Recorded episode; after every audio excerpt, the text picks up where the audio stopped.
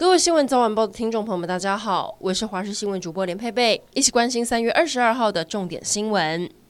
今天北部地区天气变差了，提醒您，这雨才刚下，雨弹会炸到周五，还有冷空气影响，今天越晚越冷。今天在锋面通过跟东北季风增强影响下，北部地区转湿凉，各地还要留意可能会有局部大雨或雷雨出现。而且冷空气来袭，明天清晨沿海空旷地区低温恐怕下探十三度。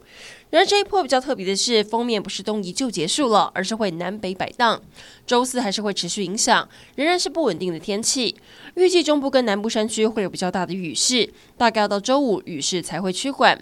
这段期间出门都得记得带伞。中国东方航空公司有一架班机，昨天下午要从昆明飞往广州时，在广西梧州藤县上空失联坠机。网络上流传的坠机画面显示，这架机零六年的波音七三七八百型客机，几乎是机头朝下笔直坠毁，接着引发大火，短短两分钟下降了八千八百六十九米，造成了机上一百二十三名乘客跟九名机组员罹难。根据中国央视报道，已经确定机上没有人生还。而关键的黑盒子目前还在搜寻中。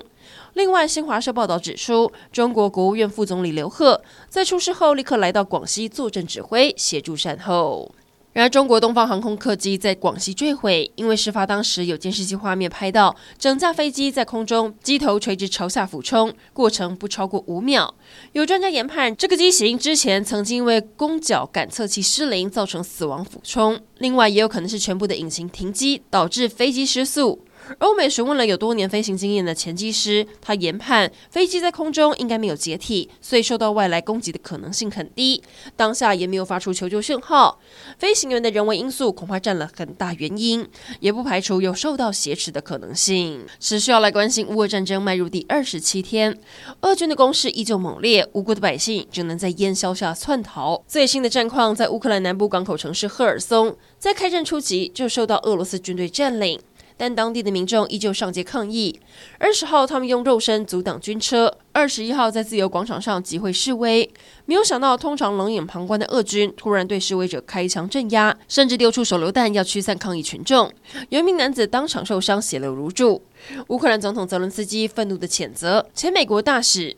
前美国驻乌克兰大使也说，这只会让人民更加勇敢抗战。数百万计的乌克兰民众流离失所，局外人可能很难想象当地人过着什么样的生活。乌克兰总统泽伦斯基透过电视演说带大家感受，他拿着手机播放空袭警报声，告诉大家：你们听到只二十秒的空袭警报，但这却是乌克兰天天要听数小时的声音。强调这就是乌克兰人的日常。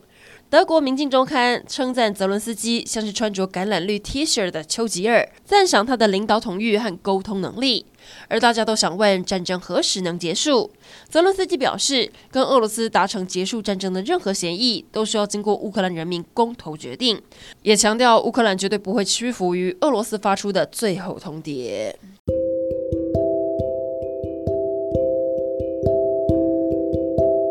以上整点新闻，感谢您的收听，我们再会。